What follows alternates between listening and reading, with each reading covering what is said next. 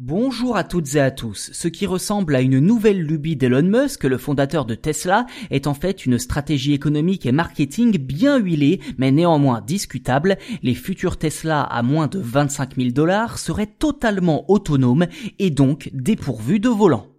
La technologie de conduite entièrement autonome de Tesla est attendue avec impatience dans le monde entier depuis déjà plusieurs années et maintenant qu'elle semble être au point et s'apprête à être déployée un peu partout, Elon Musk compte bien capitaliser un maximum dessus. C'est donc lors d'une réunion en interne que le patron de la firme a dévoilé la possibilité que les futurs modèles les plus abordables du constructeur soient dépourvus de volant ainsi que de pédales, laissant une totale liberté aux passagers pour se consacrer à autre chose ou bien priver la voiture de conducteur. C'est selon votre point de vue.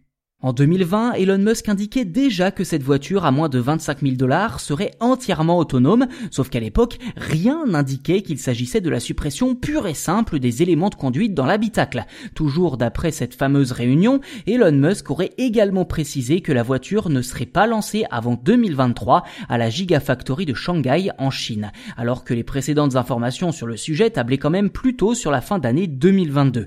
Un léger décalage sans doute dû à la pénurie de composants informatiques qui touche l'ensemble du secteur de la tech mais aussi l'automobile depuis près de deux ans.